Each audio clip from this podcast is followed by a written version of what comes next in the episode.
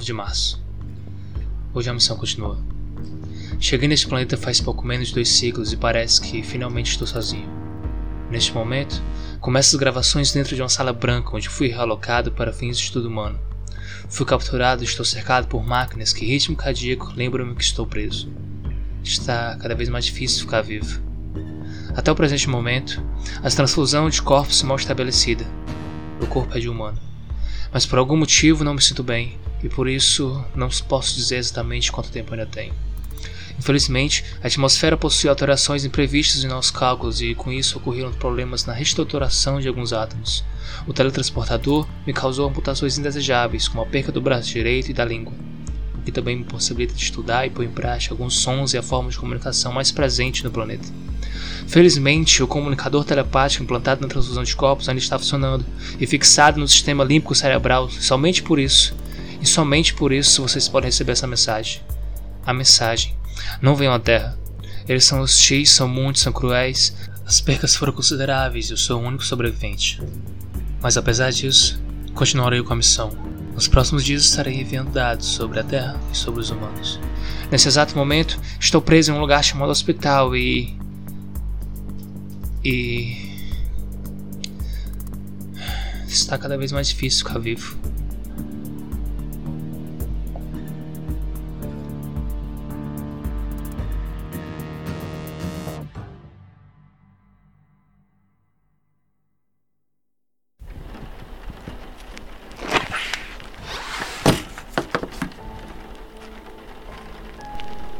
Ok, ok, ok. 10 de março. Mais um dia se passou. Eu não sei bem o que aconteceu, mas hoje eu sonhei. Acho que eles entraram na minha mente e roubaram toda a informação que possuo do nosso planeta. Não sei bem como que isso aconteceu, mas eles devem ter visto. Eles devem ter visto que eu vi naquela dimensão criada a partir das memórias que eles chamam de sonho. Não se preocupem.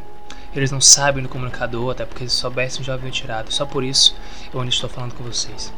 Preciso que vocês escutem com atenção, pois o que eu vi pode ajudar a entender o que eles sabem de nós e quem sabe entender melhor sobre esse tal sonho que eles usam.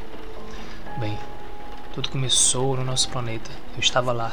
Eu tinha voltado para a nossa civilização e estava prestes a ser parabenizado por todos, inclusive por aqueles que já morreram. Entre todos que mostravam satisfação pelo sucesso da missão, destacou-se aquele que me espera. E me aproximo me aproximo dele e nos unimos. Porém, quando volto para torná-lo real na minha frente, deparo-me com escuridão de buraco negro dentro de buraco. Ah não, que interferência é essa? O que foi isso?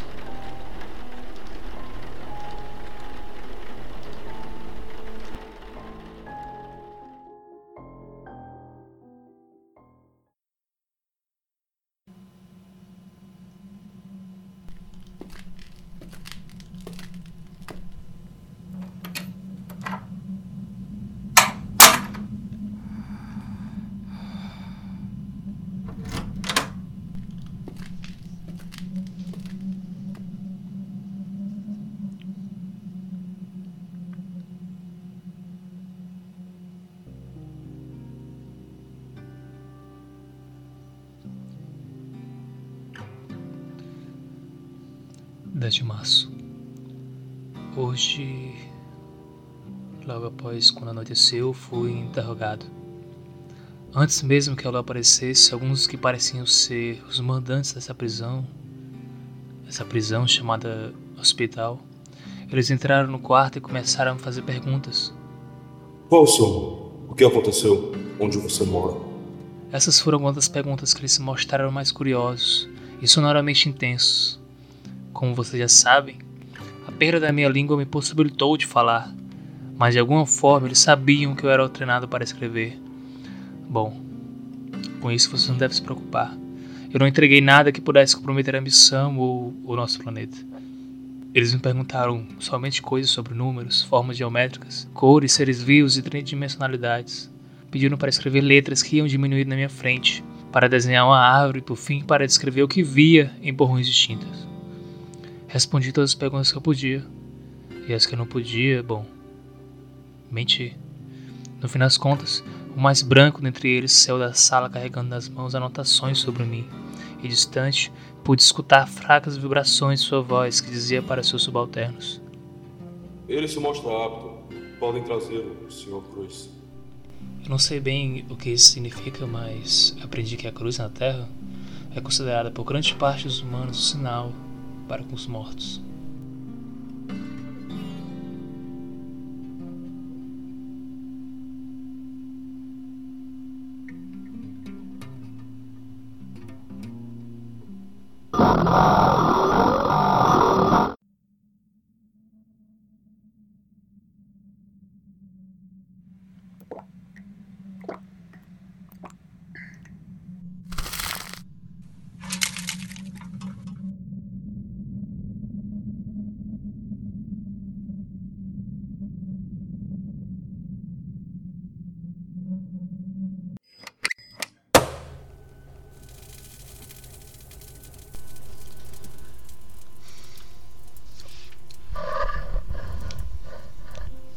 De março. Hoje eu parei com os medicamentos. Bom, já faz cinco ciclos desde que cheguei no planeta e a minha regeneração se mostra totalmente competente. Durante o meu confinamento, os curativos estão me cobrindo e parecem impedir qualquer forma de sangramento indesejado desse corpo humano.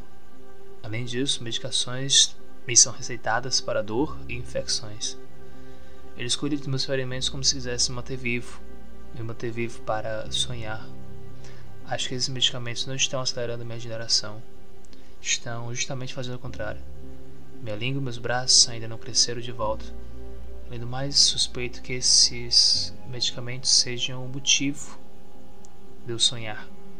E não somente sonhar, mas sonhar repetidamente com o mesmo sonho, a mesma visão, voltando para casa e encontrando quem me espera.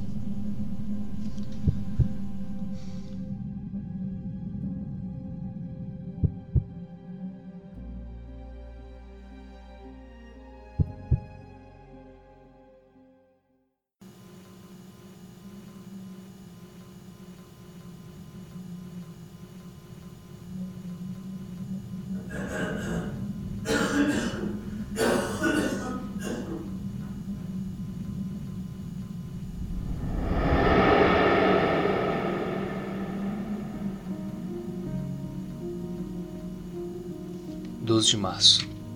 Hoje chegou outro prisioneiro. Ele não é dos nossos, é um humano. E mesmo assim usaram a máquina de sonhos nele. E nesse instante ele está desacordado. Mas a qualquer momento ele pode voltar e por isso não gravarei muito. Ele chegou sozinho e nada disso. Eu encarei estudando o que aquele humano de pele rugada e poucos cabelos brancos estaria tramando. Achei que ele também podia ter perdido a língua. Não sei. Mas até pouco tempo atrás ele invocava repetidamente o nome. Irene, Irene. Isso enquanto sonhava. Ainda não o conheço, mas seja uma coisa: não posso confiar nele. Apesar dele não me dizer o seu nome, eu pude identificar. Na sua cama estava escrito Tiago Cruz. Cruz.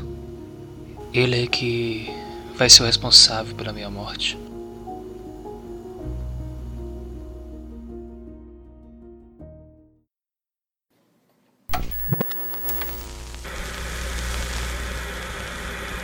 O Congresso deixou a lei salarial para agosto. Até lá a gente vai conviver.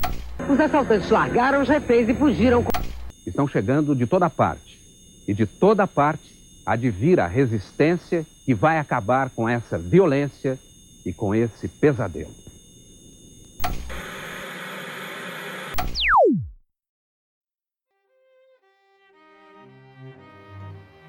Quinze de março. Passou-se três dias desde que o outro prisioneiro chegou e hoje fiz contato. Eu estava entretido com essa estranha caixa humana onde era possível ver criaturas marinhas gigantescas, porém em tamanhos minúsculos. Não sabia bem se era uma árvore de hipnose ou um euclidor orgânico para o simples entretenimento egoísta e hierárquico dos humanos. Eu só sabia que eu estava em pesquisa sobre essa tecnologia, essa tal caixa, até que o humano errugado some com tais criaturas através de um objeto que ele chamou de controle remoto. Logo depois, apareceu dentro dessa caixa um homem com feição retangular que possui um falatório ríspido e preocupado. comentando algo sobre alienígenas. Bom, eu não fazia ideia do que seja um alienígena e não pareceu ser nada interessante para a missão. Droga de interferência. Continuando. Me levantei e andei até a cama de Thiago, afinal eu queria saber um pouco mais sobre essa caixa. Quando próximo, querendo achar uma solução agradável, apontei para a caixa mostrando que ela estava em minha posse naquele momento. Foi quando ele disse suas primeiras palavras para mim. Volta para a cama, idiota. Eu continuei a apontar para a caixa, mostrando desta vez mais autoridade. Eu não queria brigar, mas estava pronto se fosse necessário. Eu vou mudar de canal, maluco. Naquele momento, comecei a me alterar psicologicamente, algo que nunca havia acontecido antes. Foi quando eu percebi um peso dentro de mim, um peso que me fez fechar os olhos por dois segundos e que quase me fez perder o controle das pernas. Eu não sabia se Thiago fez algo para me sentir desse jeito, porém, independente da origem desse peso, achei melhor voltar para a cama.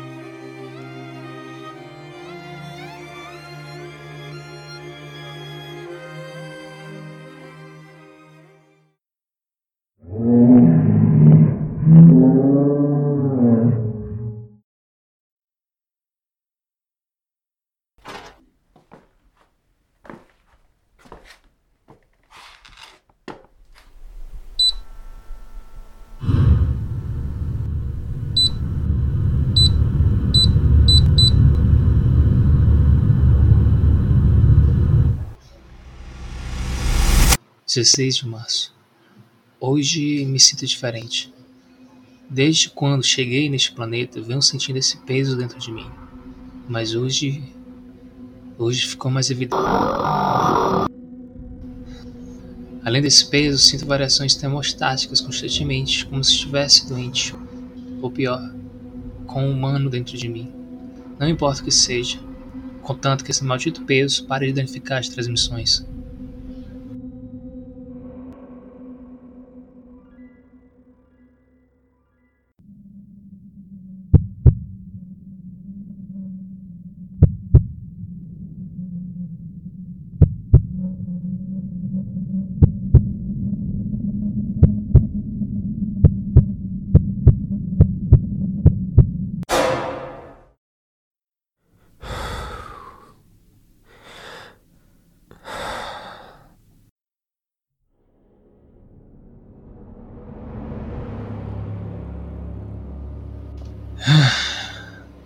Dezessete de março.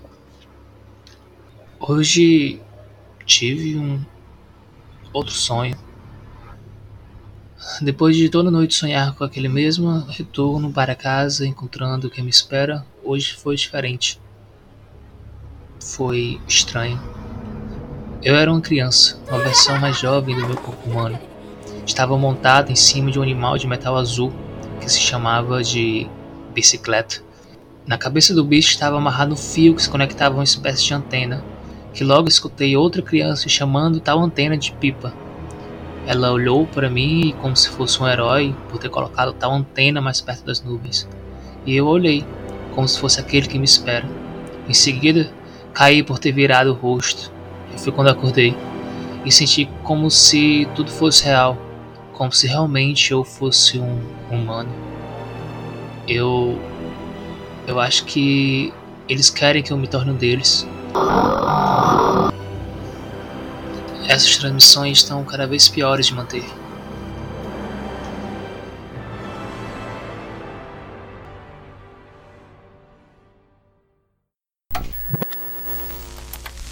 Enquanto o Bozo conversa com a garotada, nós vamos ter a mensagem do nosso colega, do nosso amigo Moacir Franco. Se você foi mal ou se foi bom, hoje não importa mais. Se errou, acertou, tudo já ficou para trás. Aprendi a não ter medo desses descaminhos, dessa solidão.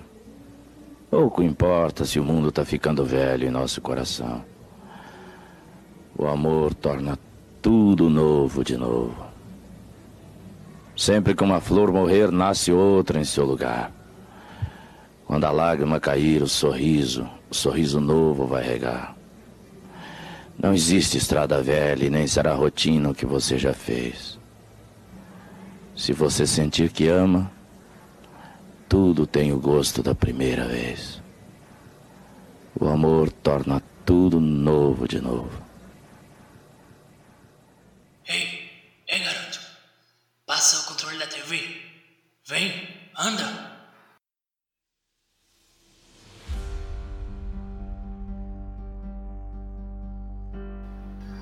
22 de março. Estranhamente, hoje fiz um amigo. Desde que Tiago trocou suas primeiras palavras comigo, ele sempre se referiu a mim como idiota ou maluco. Quando não me ameaçava com a arma de corte que ele dizia ter escondido em seu travesseiro. Mesmo eu não me importando muito, de uns ciclos para cá, ele antes se mostrando bastante amigável. Todo dia falando e reclamando das mesmas coisas, sendo o mesmo humano rabugento e enrugado de começo não dava muita atenção, mas minha recuperação está cada vez mais se mostrando lenta. E por isso, até me recuperar e fugir deste lugar pode demorar um pouco. Com o tempo, aprendi que Tiago já foi um soldado, um grande herói de sua época que agora foi jogado na prisão junto comigo. Seu crime? Tentar tirar a própria vida. Aprendi que a máquina dos sonhos é apenas uma forma de repouso humano, que dos mais fracos até os mais poderosos sonham. Além de tudo, aprendi que nem todos os hospitais são prisões, que alguns deles são apenas casas de regeneração, que pacientes podem entrar e sair mais livremente, que nem todos têm grades na janela. Somente aquelas prisões que não se chamam exclusivamente hospitais, mas sim hospícios.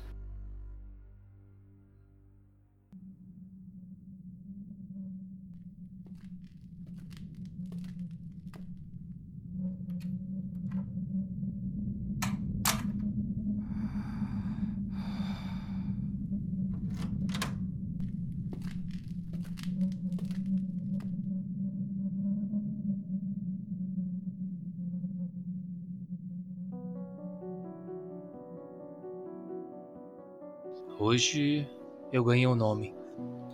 Pela manhã, logo após o humano responsável por me dar os medicamentos sair, Tiago veio dizer que havia percebido certo desinteresse de cuidados comigo, que não era porque ninguém sabia quem eu era que eles podiam me tratar como um qualquer.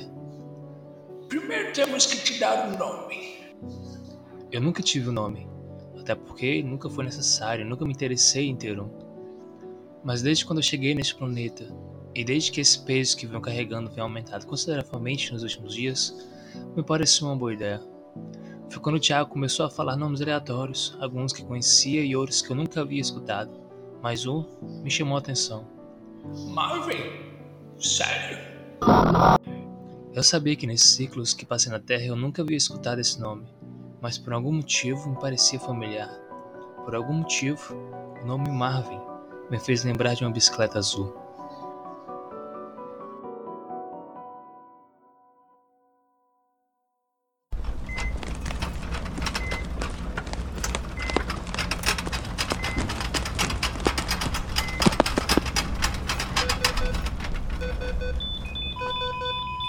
Afastem.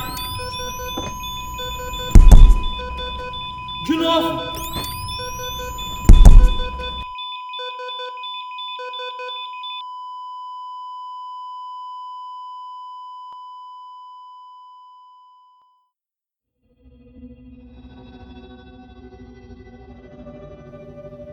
Primeiro de abril. Hoje carrego um peso mais forte. Acredito estar doente. Além de estar sentindo um peso inexplicável dentro de mim, esse peso está causando interferências indesejáveis no comunicador. Parece que vou implodir a qualquer momento. Estou sentindo um calor incomum que se divide entre o peito e a parte de trás dos olhos, que suspeito está me fazendo vazar. Esse peso só vem aumentando desde quando cheguei neste planeta, mas hoje atingi um nível de cômodo considerável, um nível que fez minhas pernas bambearem. Tudo isso aconteceu logo após ter levado o Thiago e não trazerem mais.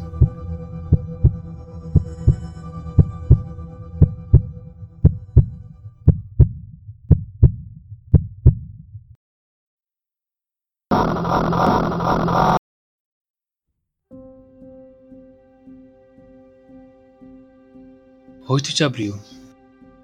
Hoje descobri o problema do comunicador. No começo, suspeitei que o problema fosse causado pela reconstituição mal calculada do teletransportador, que algum átomo tivesse sido perdido no espaço e causado defeito na transmissão. Mas recentemente descobri que o problema era presente desde quando a transfusão de corpos se realizou, mostrando que o problema deste peso extra e das transmissões mal realizadas ocorrem pelo simples fato do meu corpo ser humano. A premissa é que este corpo estava rejeitando o comunicador, mas não rejeita. O problema é decorrente das interferências causadas pelo sistema límbico cerebral. O problema são as emoções humanas. Parece que quanto mais eu experimento essas tais emoções, mais o meu cérebro espalha hormônios que danificam o código de comunicação para o meu planeta como se me impedissem de voltar para casa. E eu quero. Aos poucos, essas mensagens estão se tornando mais dolorosas e cansativas. Essas interferências estão horríveis. E já não tenho certeza se alguém está recebendo essas mensagens. Ou se alguém ativará o teletransportador e me levará de volta para casa. E. Eu ainda quero voltar para casa.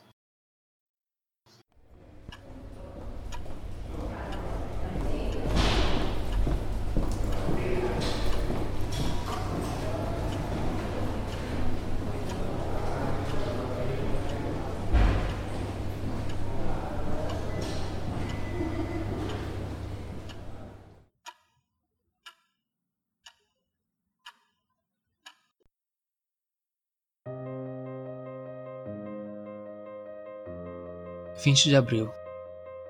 Hoje preciso escolher. Provavelmente uma das escolhas mais importantes que eu tomarei na minha vida.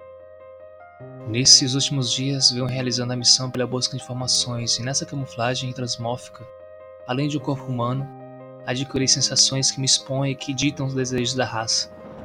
E dentre esses desejos, se encontra um que se destaca como esperança. Um dos que Tiago me ensinou antes de sonhar essa sensação que me mantém com o comunicador ativo, mesmo que meu planeta nunca receba essas mensagens. Mesmo que essa esperança seja um dos motivos das transmissões um dia chegar ao fim. É inevitável que o tempo de vida do comunicador não se extingua. Por isso, preciso escolher entre duas opções que definirão o meu destino na Terra. Eu tiro a minha própria vida ou me torno humano para sempre.